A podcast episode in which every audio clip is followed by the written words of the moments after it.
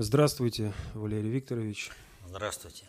Здравствуйте, уважаемые телезрители, аудиослушатели и товарищи в студии. Сегодня 22 апреля 2019 года.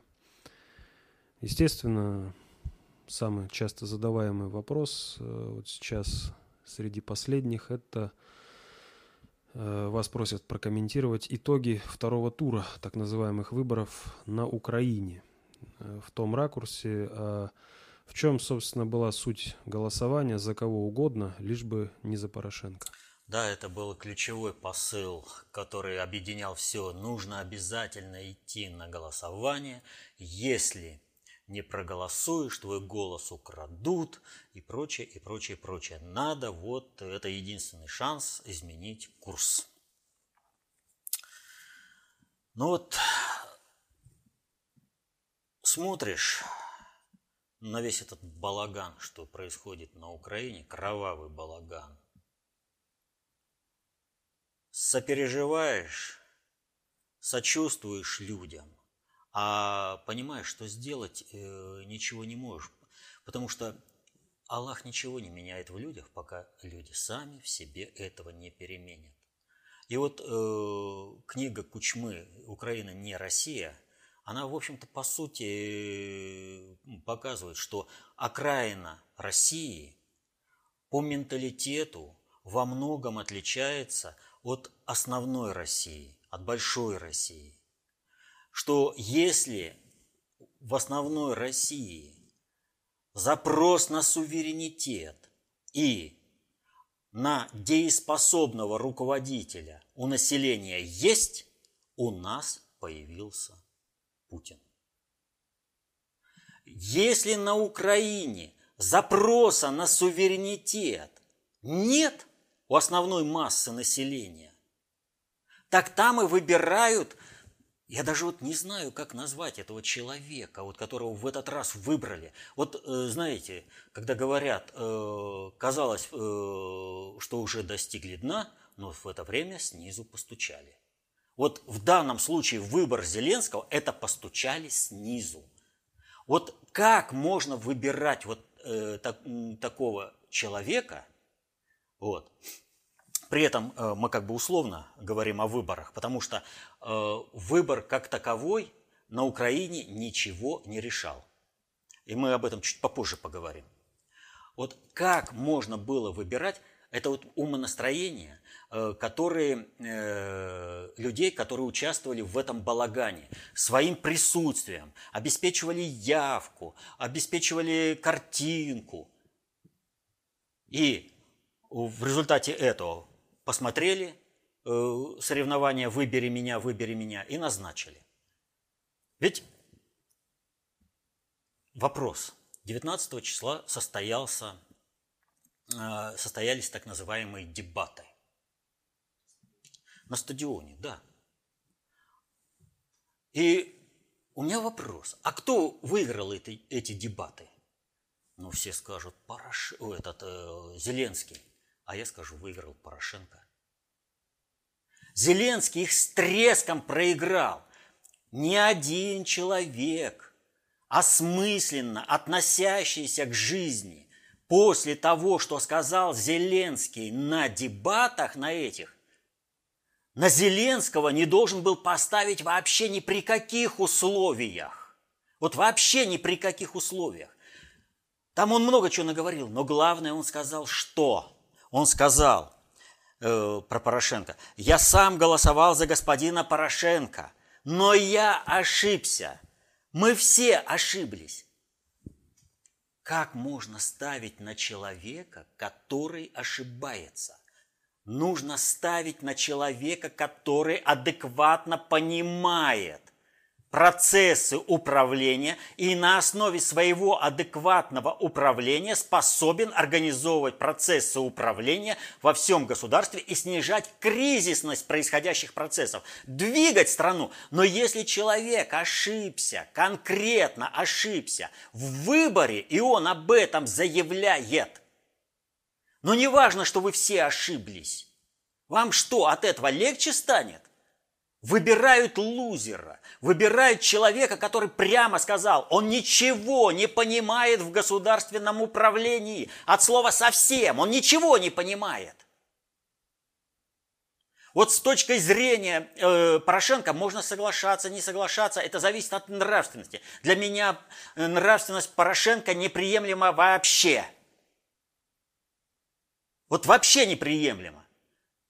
Но Порошенко знает, что делает. И для своей аудитории он говорил внятно и аргументированно.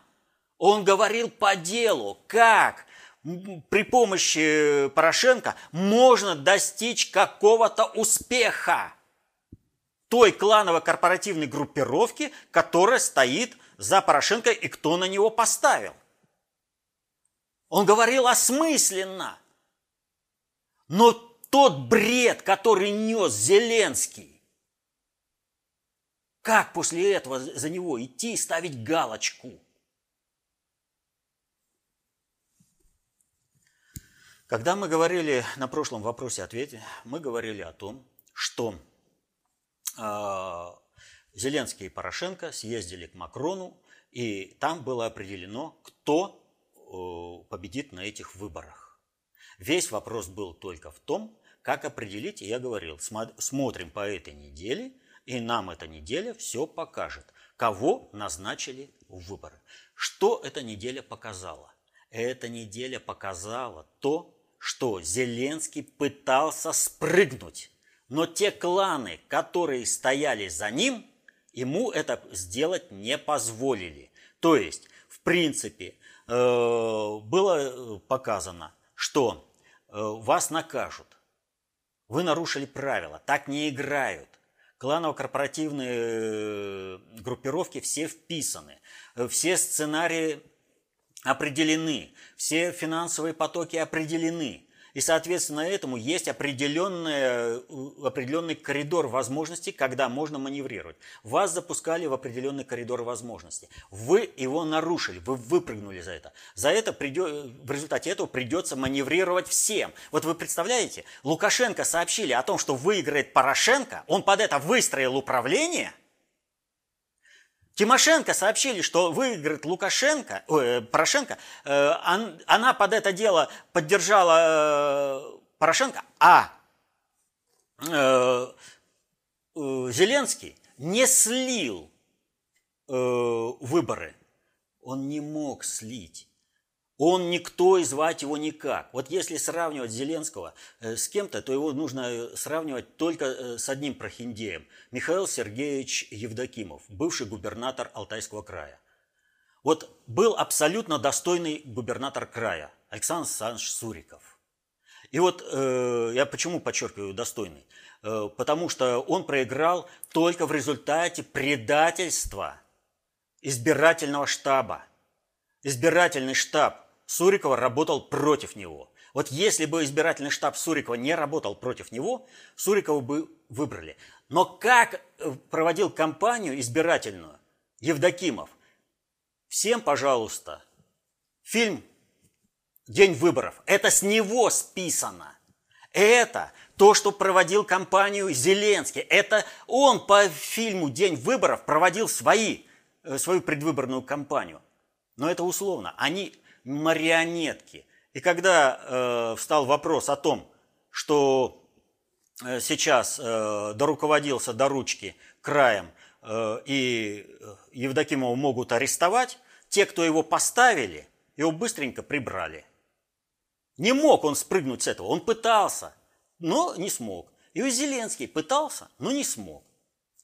То есть те кланы, которые стоят за ним, решили играть до конца. Они пошли в банк потому что э, они прекрасно понимают, если они сейчас во что бы то ни стало докажут, что они могут выиграть, вот, э, управлять процессами, то тогда э, наказание будет более мягким, потому что они уже включатся в эти процессы, и, соответственно, этого их не будут ликвидировать.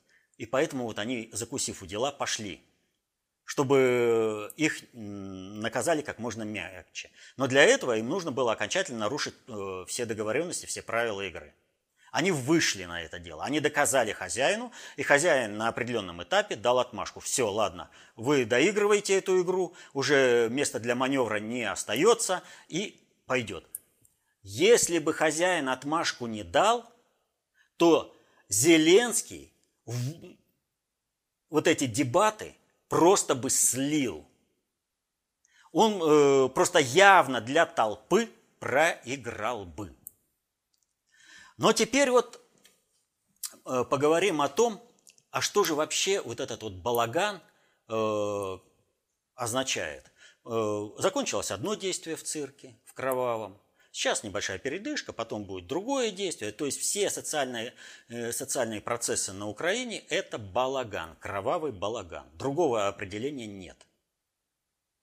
Вот. Ну а что вот он вообще означает? чем же принципиальное значение того, что Порошенко должен уйти? На чем могли э, договориться с кукловодами э, за рубежом те, кто стоит за Зеленским? Вот этот аспект понимают все аналитики, которые выступают на э, телевидении.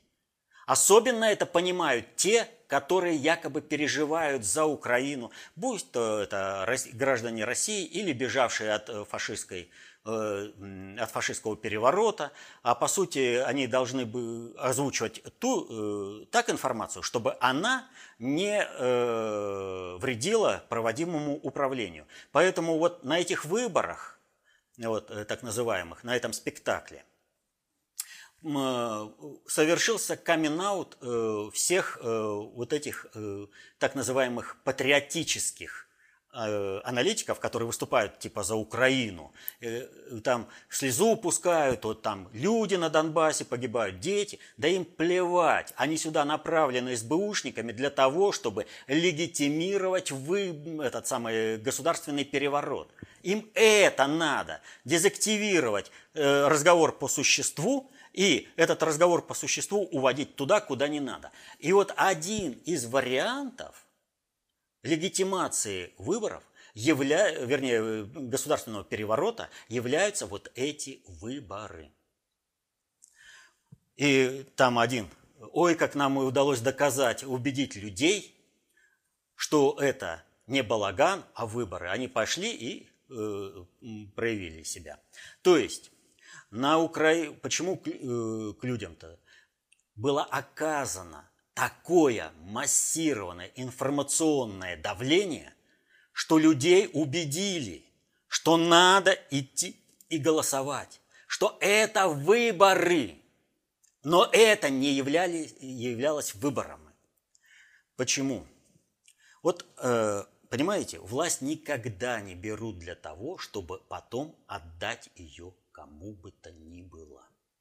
Власть всегда берут для того, чтобы обеспечить эту власть в преемственности поколений. Власть берут для того, чтобы обеспечить управление по определенной концепции на как можно длительный срок. В 1918 году Владимир Ильич Ленин, вообще вот э, классика, вот смотрите, по Украине практически все сказано, он же что сказал? Любая, всякая революция, хоть что-нибудь стоит только тогда, когда она сможет, э, умеет защищаться. Умеет защищаться. И по отношению к революции гадости, которая произошла в феврале 2014 года на Украине, это прямое же отношение. То есть, вот есть такая поговорка испанская, родившаяся в результате вторжения Франции в Испанию, в наполеоновской Франции в Испанию, появилось это. Можно прийти, она по-разному звучит, но в данном случае, можно прийти к власти на штыках, но усидеть на них невозможно. Так вот, можно захватить власть в стране. Можно. Но дальше надо удержаться.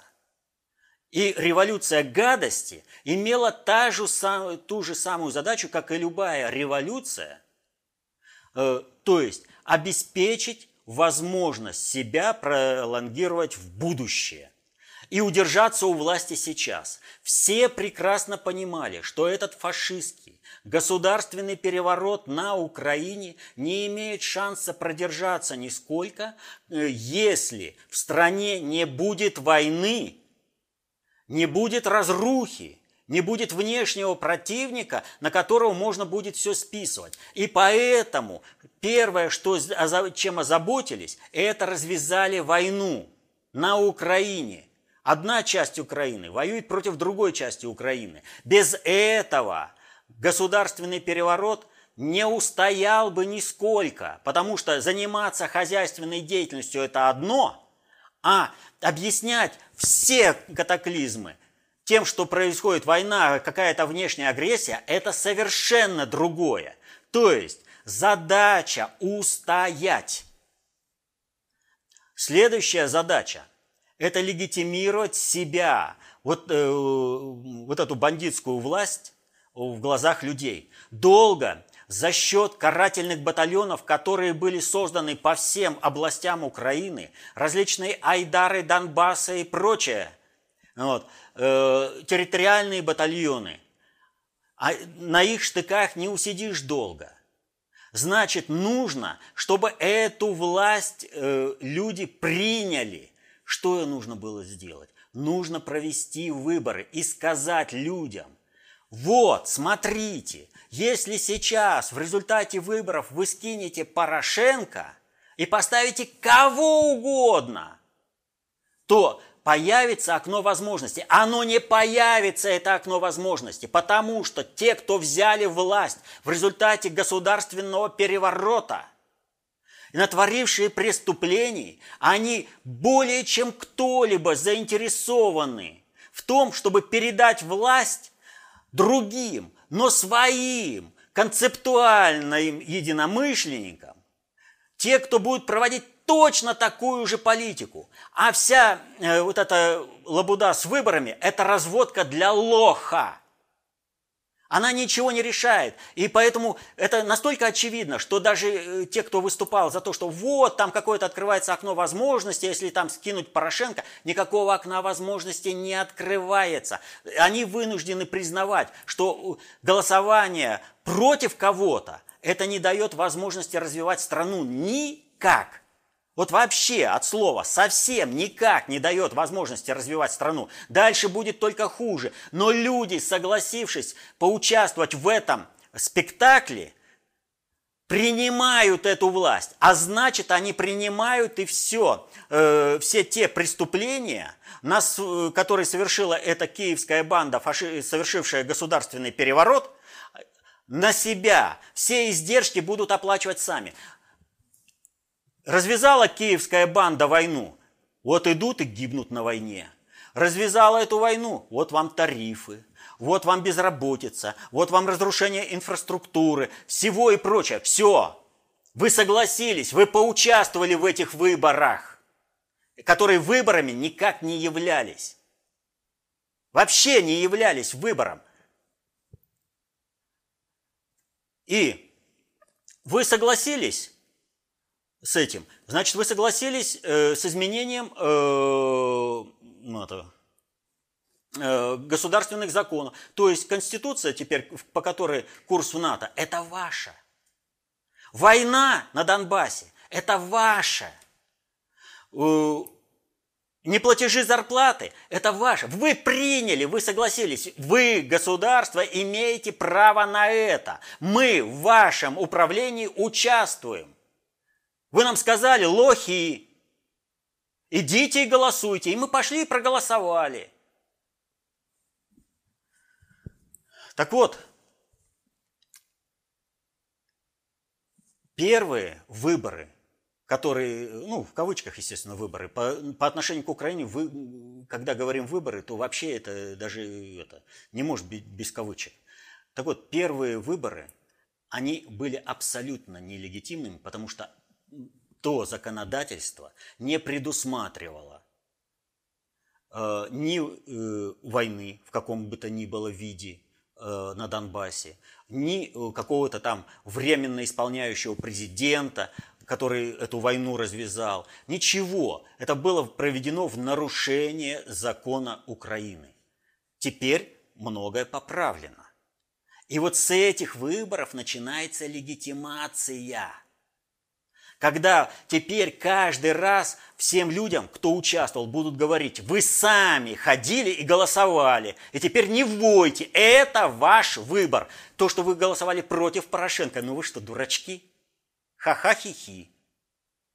Вы проголосовали за Зеленского. А Зеленский сказал, что нужно сделать из Украины? Из Украины нужно сделать страну секс-туризма. А почему? Вот у нас какая страна великолепная. Какая-то промышленность, да зачем? Война, с, э, вернее, дружба с соседом, зачем нам война? На, э, на Донбассе, а кто там живут? Э, как он их назвал? Спасибо, что вы убиваете этих мразей, тварей, когда выступал у этих карателей. Но ведь знали же, за кого голосуют. Что это ублюдок такой же, как и Порошенко. Но не отдадут люди, которые захватили власть в результате государственного переворота, они не будут проводить нормальные выборы. Не будут. Они, не для этого совершался государственный переворот. Вот любая, когда вот происходит там революция, да, происходит изменение какого-то управления, понимаете? Э, Великая французская революция, Великая Октябрьская социалистическая революция, изменился формат государства. Что изменилось? На Украине? Ничего. Формат государства остался тот же. То есть люди, которые знали, что в результате выборов они никогда не смогут прийти к власти, даже в той Украине, в данном случае в той Украине, вот, они знали, что они не смогут людей обмануть и прийти к власти – они совершили государственный переворот, и вы хотите, чтобы они провели какие-то выборы? Да вы что, ребят? Вы действительно верите, что преступник будет заботиться о тех, кого убивает? Они пришли при помощи государственного преступления, они совершили государственный переворот не для того, чтобы потом их кто, пришедший к власти э, на управление государством, посадил на скамью подсудимых, расправился с ними. Мы в данном случае не говорим о каких-то там персоналиях. С Порошенко могут расправиться, но э, если ему не дали гарантии. А мы пока не знаем, дали ему гарантии или нет. Э, Запад-то вообще он с такими гарантиями работает очень легко. Хозяин своего слова. Сегодня дал слово, завтра взял слово. Это не проблема. Гарантия Порошенко может заключаться только в самом Порошенко. А вот обеспечил он эту гарантию или нет, э, пока непонятно. Так вот, они совершили государственный переворот. И они не отдадут эту власть. Никаким образом. Они будут выставлять любого. Вот выставили 39 человек, да? Вы любого из них выбираете, и вы получаете ровно тот формат, который сформировался на Украине государственной власти, тот формат, который э, получился в результате государственного переворота. Любой из 39, Бойко там или этот, э, Вилкул там или кто угодно, без разницы. Все они одним миром мазаны. Все. Они все призваны работать в рамках вот этого э, формата государственной власти, получившегося в результате государственного переворота. Других кандидатов просто быть не может по определению. Не для этого они совершили государственный переворот, утопили страну в крови, разрушали ее, навешивали долги на нее – и для них было принципиально важным обмануть все население и заставить пойти на эти выборы и своим присутствием легитимировать киевский формат власти, чтобы платили и каялись. И платили не только деньгами, но и своими жизнями за то, что совершили. Вот ради этого, ради этой легитимации – и выступали различные, те, кто э, там за Донбасс или еще там переживали. Вообще очень просто отличить настоящего патриота Украины от э, агента СБУ или другой какой-то кланово-корпоративной группировки, например, из России, которая заинтересована в том, чтобы война на Украине продолжалась и э, порядка там не было. Очень просто отличить. Тот, кто хоть в какой-то степени утверждал, что надо участвовать в этих выборах, он на стороне карателей, убивающих народ Украины. Он врал он загонял людей в систему легитимации государственного переворота. В систему, по которой за все кредиты, которые разворовала киевская банда, будет отвечать народ. Тот, кто не поддерживал эти выборы ни в коем веке, и вот вообще ни в каком виде, те вообще настоящие патриоты. Так вот, Пороше... почему должен был уйти Порошенко? Дело в том, что с одной стороны, внешним кукловодам нужно было сейчас раскрутка, полнейшая раскрутка э, Украины против России. И Порошенко, который, ну, по уши в крови, он завязан везде. То есть у него уже нет свободы маневра. Он абсолютно управляем. Марионетка в ловких и натруженных руках. Вот. Он э, объективно выгоден для э, наращивания напряженности отношений России и э, стран Запада. Он объективно выгоден для того, чтобы Запад там смог выстроить свое управление против России. Деваться Порошенко некуда, и э, Порошенко наиболее оптимальный формат, когда э, можно будет перехватить э, управление э, Европы, э, перехватывает управление э, Украиной у Соединенных Штатов. Россия как бы стоит в стороне. Как бы. Россия никогда не будет стоять в стороне, и э, кто бы там чего не рассчитывал. Но варианты отстранить Россию, в данном случае, если выбирают Порошенко, значительно выше, и поэтому было поставлено на Порошенко. Чем отличается Зеленский? От Зеленского ждут какой-то там новости там и прочее, и есть какой-то временной кредит доверия – когда э, он же еще ничего не сделал. А что вы говорите, что он президент такой-то? Ну, не, ну мало ли, что он наговорил э, в предвыборную кампанию. Вот знаете, когда вот говорят, вот там какая-то антироссийская там, или экстремистская риторика, ну он же выборы надо. Не надо вот этого. Выборы всегда происходят на основе господствующей идеологии, но господствующей не у населения, а у тех, кто формирует информационное поле. Вот если те, у кого есть деньги, заинтересованы в том, чтобы э, была Украина не Россия, то они в это и вкладывают деньги. И поэтому любой, кто хочет э, каким-то образом добиться каких-то властных вершин, он для того, чтобы получить деньги и получить свободу, то есть ему парус, в паруса ветер дует, э, свободу маневра, э, он начинает говорить против России, выступает за войну с Россией и прочее. Это не означает, что он э, отвеч... Э, оглашает э, желание населения – абсолютно не означает. Вопрос только в том, как обмануть население и как заставить максимальное количество людей прийти на выборы. Эту задачу решают. Потому что те, кто не пришли, это вообще люди оказались не обманутые. Ни в коем разе не обманутые. Вот. Так вот, э, он же прекрасно понимает, что если он будет ответ... Э, говорить э, вещи, которые объективно выгодны для населения Украины, но которые не выгодны для тех, кто управляет информационным полем, кто дает финансирование на избирательную кампанию, а кто деньги платит, тот и девушку танцует. Вот кто заплатил э, тому же Зеленскому? Кто обеспечил ему э, то, что он построил успешный бизнес? Не надо говорить, что он такой умный. Нет таких вариантов на постсоветском пространстве, чтобы кто-то мог построить какой-либо успешный бизнес, не имея административного ресурса. Если человек включен в систему управления, значит ему дадут возможность, ему дадут финансирование. Не включен, не пойдет. Он формировал информационное поле объективно выгодное для уничтожения Украины, э, населения, ментальности украин, украинского населения как русских. И наращивание матрицы «Украина не Россия».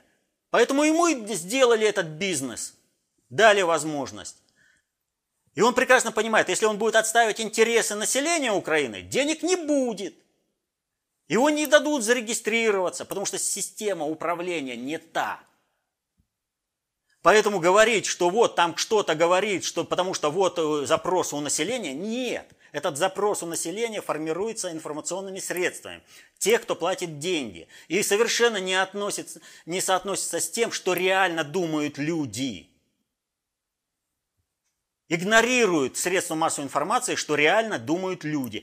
Средства массовой информации, дезинформация, они навязывают точку зрения, оболванивают и людьми манипулируют. Так вот, э, Зеленский, есть окно. И вот это окно, оно является э, очень серьезным э, вариантом для России и для Украины. Россия, вот прежде всего, никто Россию не обязывает признавать выборы – Выборы в России никто не признает, мы не признаем выборы э, в Соединенных Штатах. Смысла нет. Это самостоятельные государства. Нет такого. Но почему такая свистопляска вокруг признания выборов э, на Украине со стороны России? Потому что это показатель суверенитета России. Мы признаем выборы на Украине, то есть мы признаем весь этот балаган выборами, соответственно, этому Россия не суверенна. Если мы не признаем этот балаган, у нас появляется возможность сделать дальнейший шаг к обретению суверенности страны, самостоятельности и предотвратить большую войну на постсоветском пространстве, особенно между Россией и Украиной.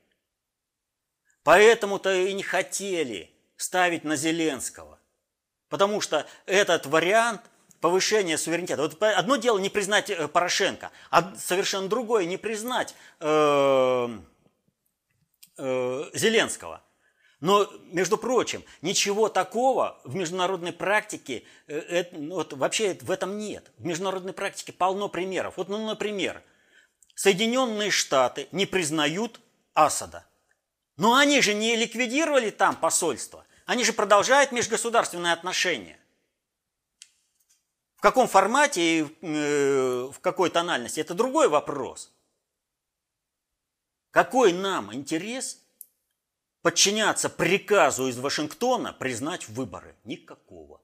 А задача э, тех, кто ставил вот на это, это более долгоиграющая работа. То есть Порошенко – это последний всплеск. После этого не должно остаться ни России, ни Украины. А Зеленский, если мы признаем Зеленского, да, и э, то тогда Украина как бы получает второй, то есть вот все.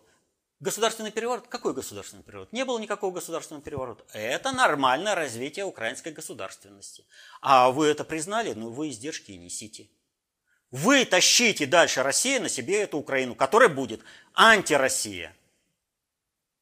Вот в этом-то э, и задача была. Всех вот этих, э, кто орал, идите на выборы и проголосуйте против Порошенко. Им во что бы то ни стало нужно всадить нож в спину России.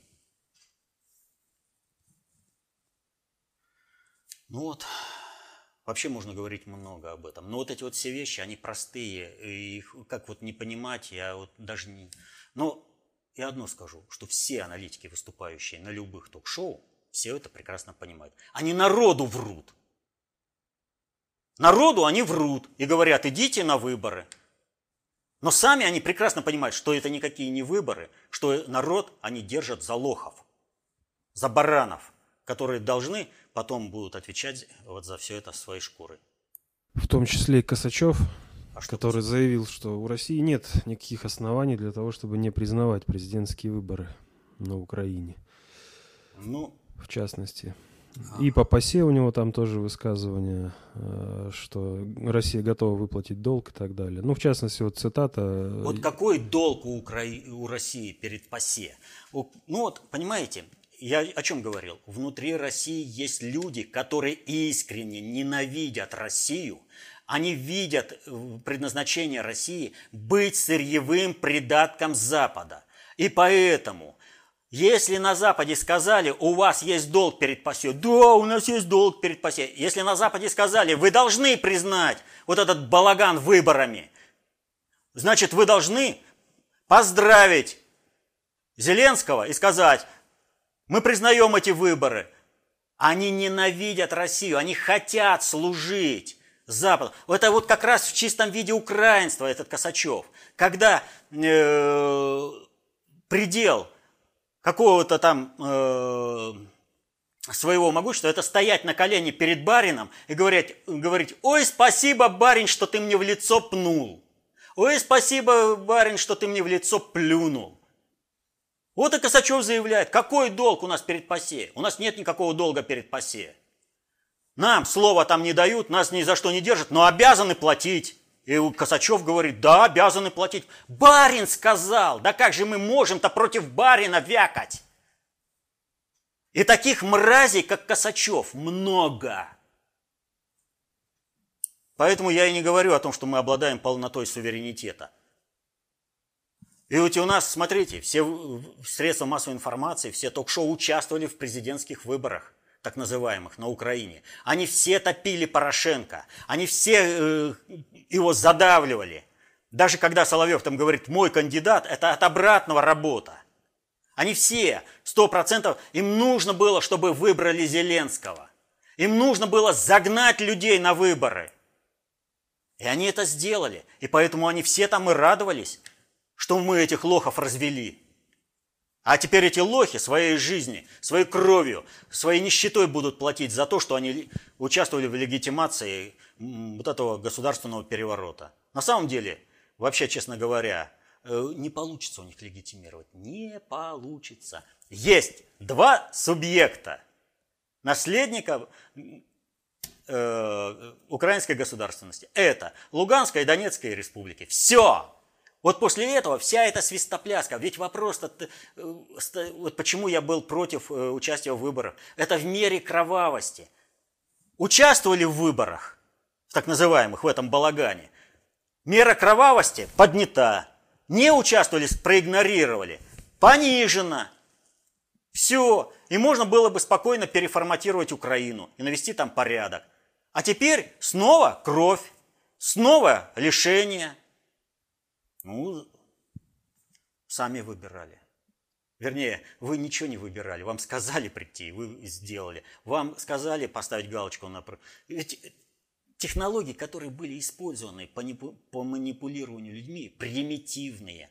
Но почему они на Украине сработали? Да потому что люди задерганные, выведенные в состояние истеричности. А что у нас делают э, в плане Майдана? Организации Майдан. Да то же самое. Людей вводят в состояние истеричности, когда можно ими будет полностью манипулировать. Их дергают по любому поводу, любыми способами. Каждую отдельный, каждый отдельный сегмент общества. Учителей, врачей, э, этих э, сторонников образа здоровой это, жизни э, и много чего. Всех. Автомобилистов напрягают. По всем направлениям бьют для того, чтобы чем больше э, эмоциональная напряженность, тем легче люди поддаются внешним мани- манипуляциям. А на Украине там вообще капитально. А и плюс такое мощнейшее давление со стороны России. Ну вот вам и пожалуйста. И пошли голосовать. Ведь в легитимации вот этого балагана участвовал сам э, премьер-министр России Медведев. Он сказал, это выборы. И что, что-то это балаган? А мы говорим, выборы. И Медведев тоже заверещал, надо бы признать. Так что хватает у нас своих бандеровцев, предателей, которые только и мечтают, чтобы в стране снова наступили 90-е годы, когда правит всем американское посольство. Вот Косачев один из них. О чем он, не скрываясь, постоянно не скрываясь, заявляет. Он мечтает о том, чтобы снова в России распоряжался американский сержант. И к нему бегали бы на прием, э, если он, конечно, соизволит, министры правительства России.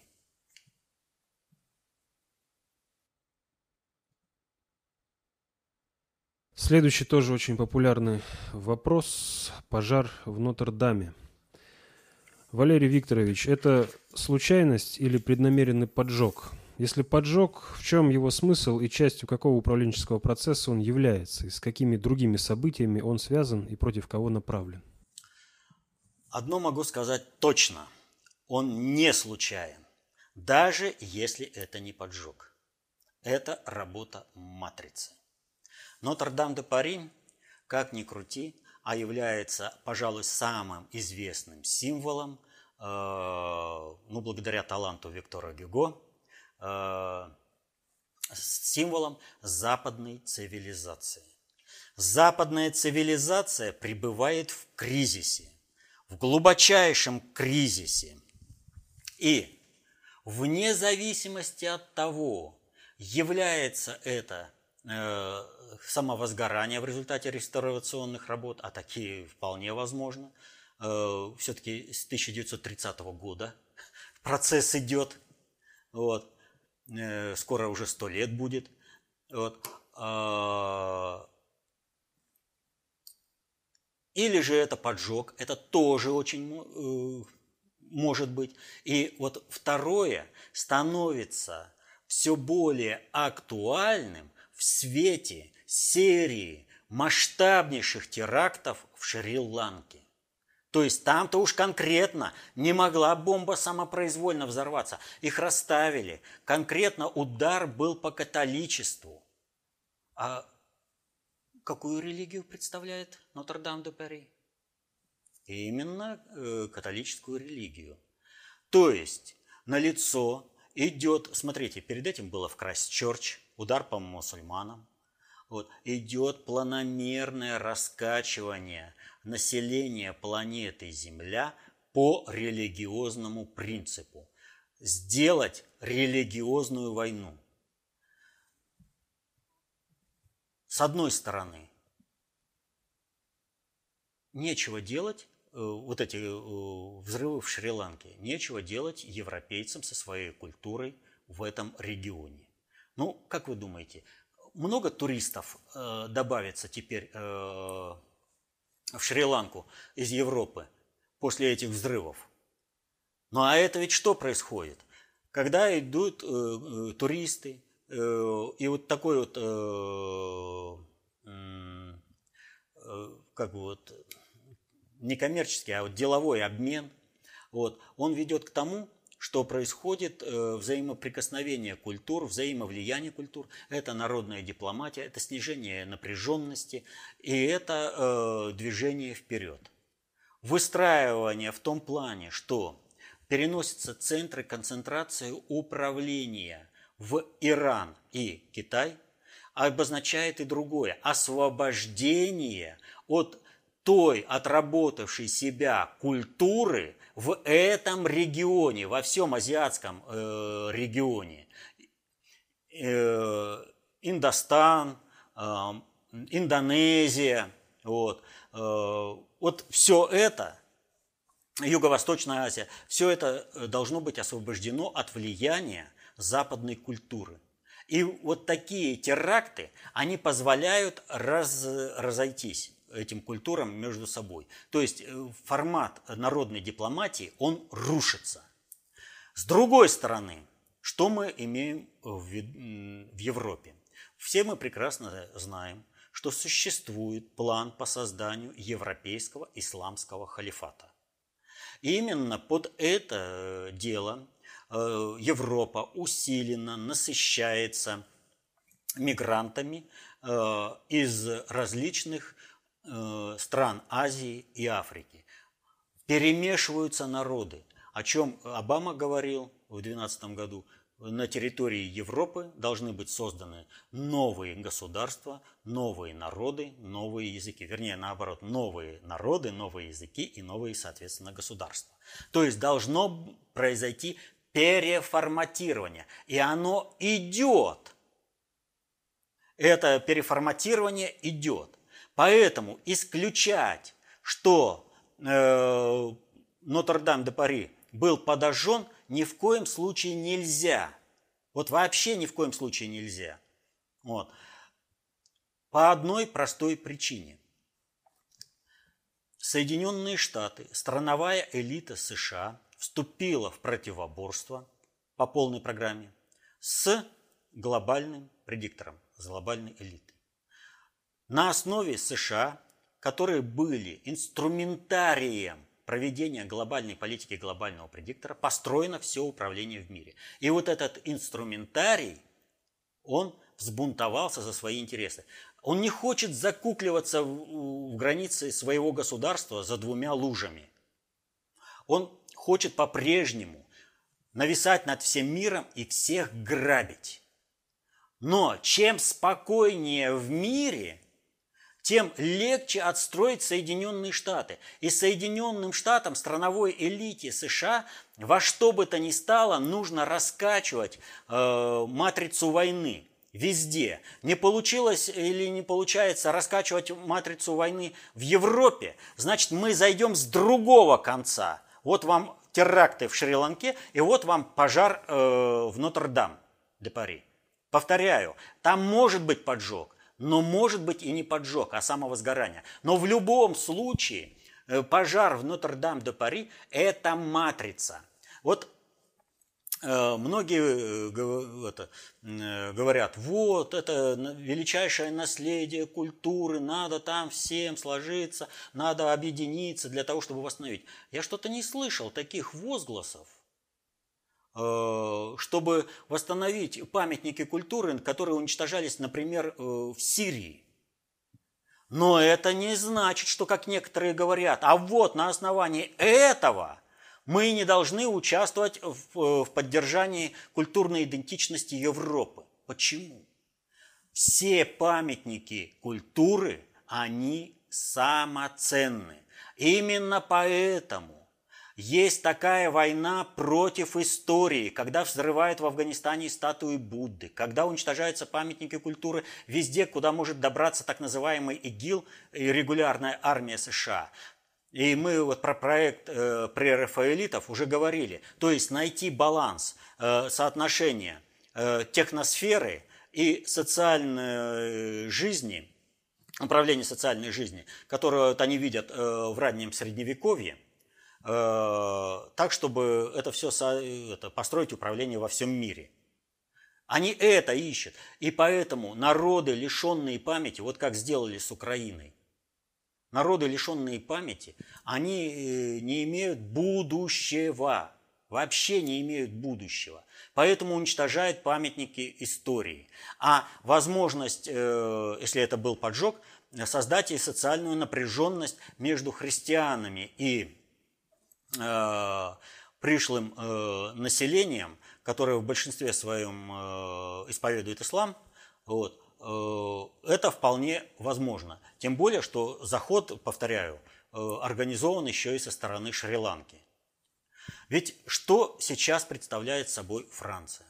Вот колыбель французской истории, пригород Парижа Сен-Дени. Там похоронены в аббатстве Сен-Дени похоронены практически все французские короли.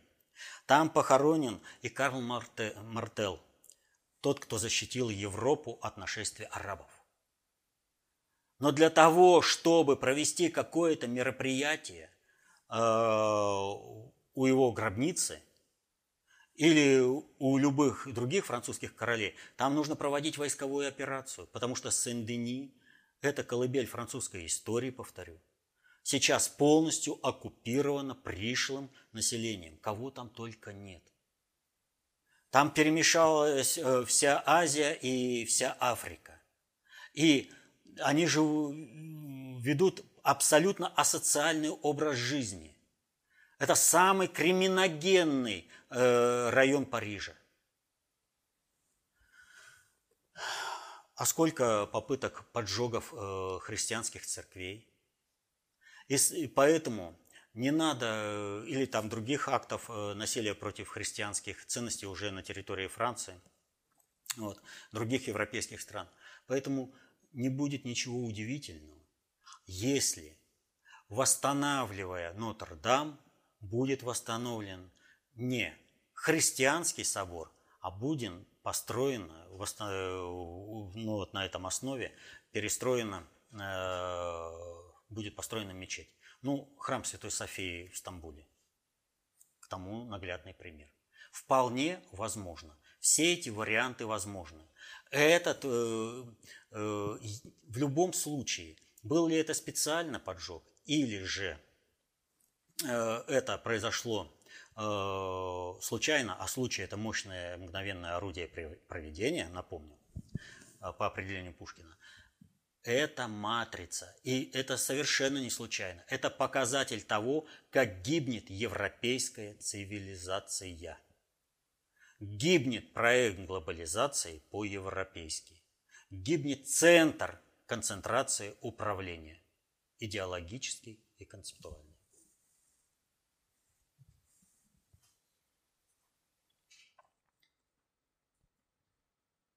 Следующий вопрос связан э, с непониманием э, глобальной политики со стороны Запада, США и России. В частности, спрашивают, а почему США и Запад играют без правил, а Россия всех призывает работать по правилам и сама старается их придерживаться?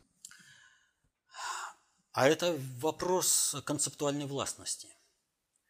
Ведь э, Сказать, что Запад играет без правил, нельзя. Они играют по своим правилам. И, соответственно, этому переиграть Запад можно только лишь навязывая свои правила. Их игра без правил определяется следующим. Вот чего моя левая пятка пожелала, так я и поступлю. Данное мной слово ничего не значит. Ты каждый раз должен заслуживать то, чтобы я это слово продолжал тебе давать. Если я э, передумал, я ничем перед тобой не обязан, и все. Это напрягает весь мир. Запад работает по праву сильного. То есть они первыми, э, ну, как инструментарий, опять же, нужно понимать, э, концептуальной властностью обладает только глобальный предиктор. Но инструментарием глобализации выступали все эти страны Запада на протяжении уже, ну, вот эти вот 2000 лет последних существований человечества. Они выставили по отношению к другим народам, первыми выставили – Э, проект глобализации, и они его начали реализовывать по своим правилам.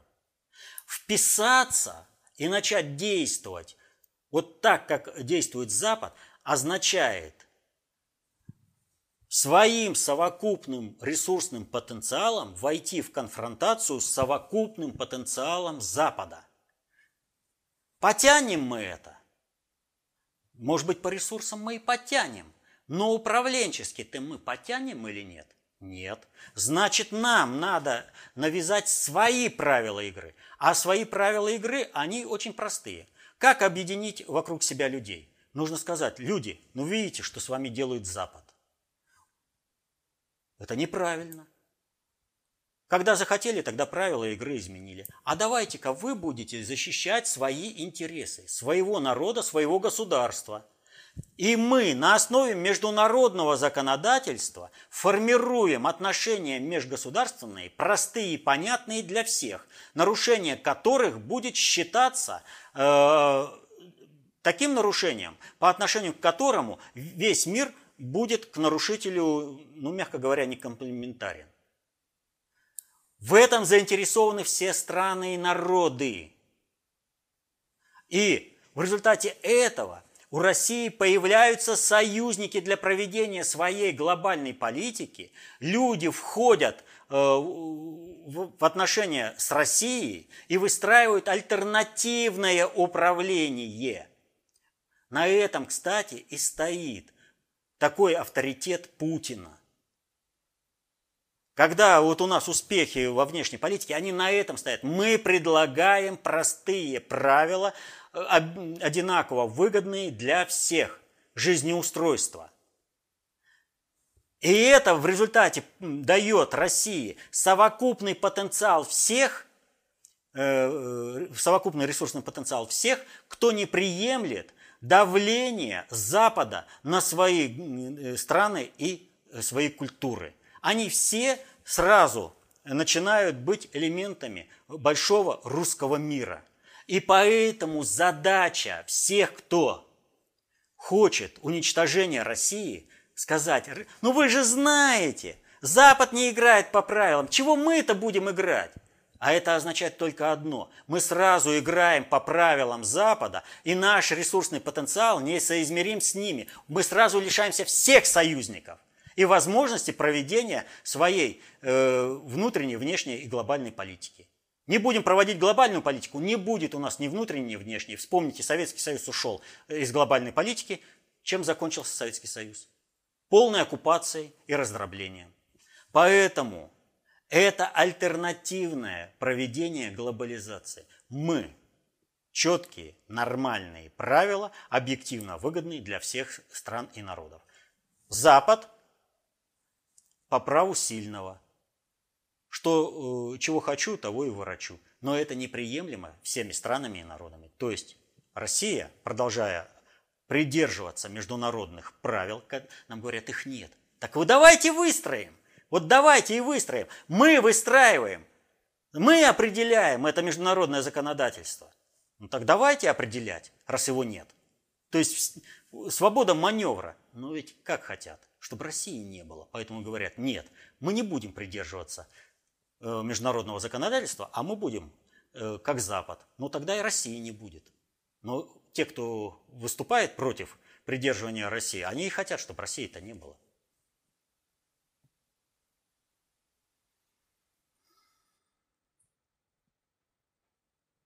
Следующий вопрос от Ивана. Валерий Викторович, э, если ГП рассматривает Россию как хранилище ресурсов, то почему он не противодействует или противодействует явно недостаточно вывозу ресурсов из России в Европу?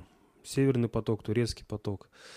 Или экспорт энергоресурсов из России в Европу на данном этапе нужен для стабилизации и России, и Европы, раз зачистка первой и переформатирование второй пока отложены для цели стабилизации положения на планете Земля.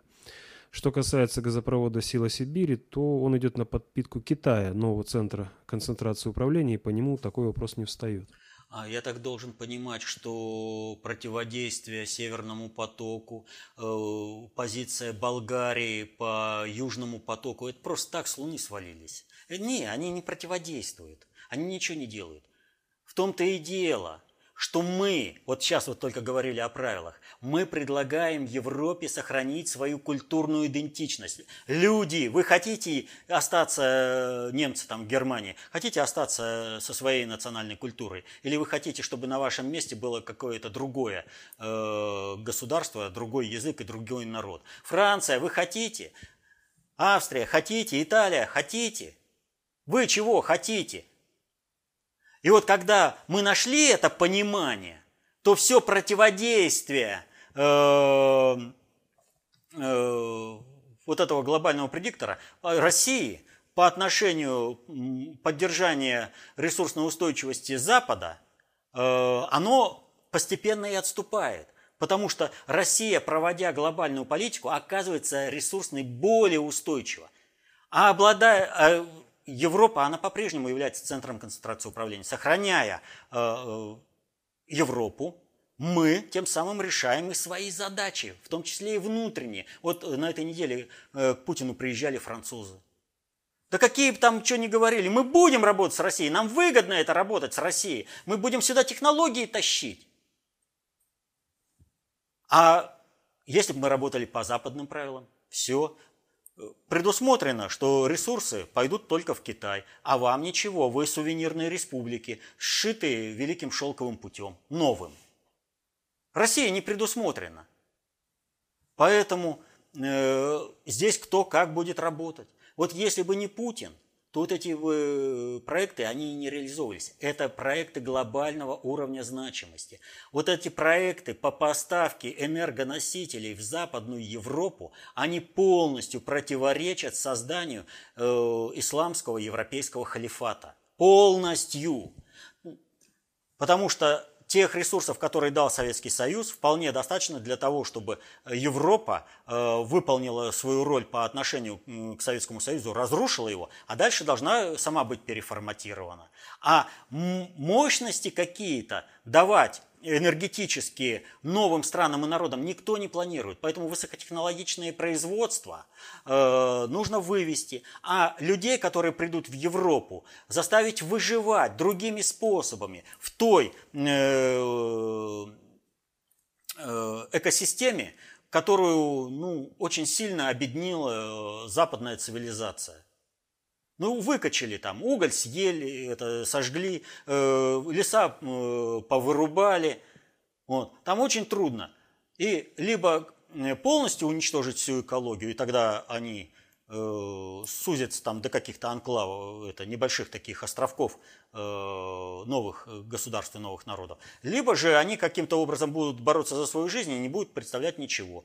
И будет этот... Э, европейский исламский халифат, ну, в общем-то, э, э, работать в режиме самообеспечения. А если мы подаем туда энергоресурсы, мы сохраняем культуру, историческую культуру этих народов, мы сохраняем потенциал государств. И этот потенциал государств противостоит разрушению э, пришлыми мигрантами. Вот. А что касается нас, э, то Э, вот это вот, если что-то пойдет не так, нам ведь никто не мешает закрыть краны и перестать подавать энергоносители. Но энергоносители, не зря же выступают против Северного потока. Почему говорят? Вот вы покупаете сжиженный газ у Соединенных Штатов, Соединенные Штаты. На самом деле Соединенные Штаты не продают свой газ. Когда они продают Европе газ, они продают его с наших месторождений. Весь вопрос только в том, что э, Соединенные Штаты гарантируют, вы же знаете, мы с вами живем по определенной концепции. И если мы давим Россию, то я гарантирую, раз вы у меня покупаете, я гарантирую, что эти энергоносители будут идти к вам. Если же вы работаете с Россией, то тогда вам нужно принимать концепцию управления их – вот где концептуальная проблема-то, а не в том, э, что там кто-то какие-то деньги считает. Ничего подобного. Сколько э, евро, это, в Европу поставлено было газа из Соединенных Штатов, она вся поставлена из России. Более того, как только э, проблемы, собственно, в Соединенных Штатах с газом, у них же газа-то завались, они же там на мировых рынках всех задавили-то. Так тут же от нас снова пошли танкеры, газовозы, им газ повезли. Откуда же они тогда газ-то продают? Так вот, э, и суть-то заключается в следующем. Мы, э, как правильно определяют Соединенные Штаты, через это энергетическое взаимодействие защищаем свои интересы, своего государства, мы защищаем свой суверенитет, но мы не подавляем суверенитет других. Здесь э, Соединенные Штаты не правы. Мы даем возможность сохранить всем странам и народам их культурную идентичность. А они приговорены. Там исламский халифат.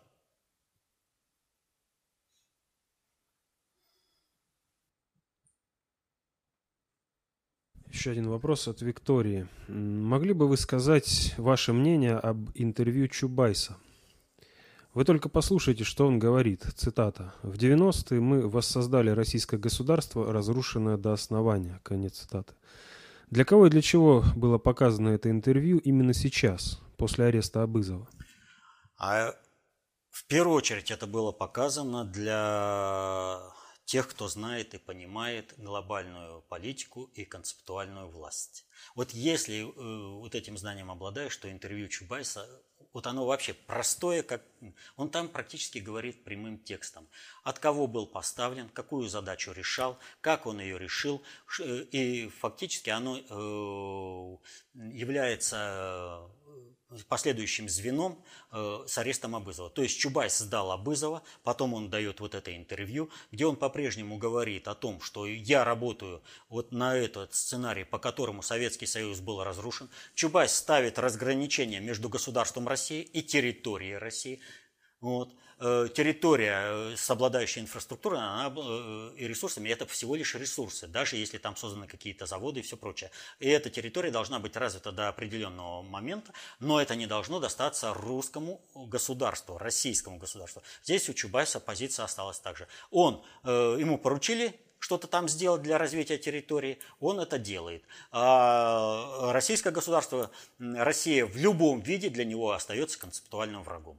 Вообще интервью, повторяю, оно очень содержательно, и поэтому мы его и у нас ВКонтакте разместили, чтобы вы все посмотрели. С позиции знания концепции общественной безопасности, понимания шести приоритетов управления, пяти видов социальной власти, пяти видов социальной идиотии, полной функции управления, знания о глобальной, э, глобальной внешней и внутренней политики, интервью очень и очень содержательно. Чубайс там говорит о многих вещах очень и очень прямым текстом. В общем-то, Чубайс просит одно. Но я же хорошо работал и буду дальше работать. Не надо меня э, вместе с Абызовым. Ведь это же я его, в принципе, сдал. Да, Sapienti sat это умному или знающему, понимающему достаточно. Но еще уме, имеющий уши да услышит. Ну, уши в данном случае э, в кавычках, потому что нужно знать, э, обладать э, знанием теории управления. А так интервью очень содержательное. Это был последний вопрос на сегодня. Вот сегодня мы опять говорили о том балагане, который творится а, на Украине, да вообще о процессах, которые происходят в мире, и которые, несмотря на свою внешнюю видимую, кажущуюся простоту, на самом деле несут в себе очень серьезные смысловую нагрузку, которая не видна человеку, не обладающему знанием об управлении сложными социальными суперсистемами. Вот э, возвращаясь к Украине. Почему Украина не государство и никогда не было и никогда не будет? Почему республики Прибалтики э, не государство? Вообще надо сказать следующую вещь. Вот, э, что Лукашенко на этой неделе правильно сказал, основа суверенитета Белоруссии – это Россия. Россия обеспечивает э, государственность Белоруссии теми компетенциями, которые Белоруссии э, невозможно обеспечить силами своего населения. Но это помощь России дает возможность э, внешне представать в мире Белоруссии как государство. Возьмем для примера, сравним Украину. Итак, мы не берем сейчас компетенции, относящиеся к трем низшим приоритетам управления. Это военный, это оружие э, геноцида, это экономическое оружие. Берем э, третий приоритет – технологии и идеологии. Смотрите, э, приняли решение о том, что идут на Запад, и у них герои и идеологическая какая? Бандеровщина. То есть быть рабом у западных государств и э, э, обслуживать. Поэтому сложные технологии им не нужны. Инженеры разъехались по всем городам и весям, они теряют технологии.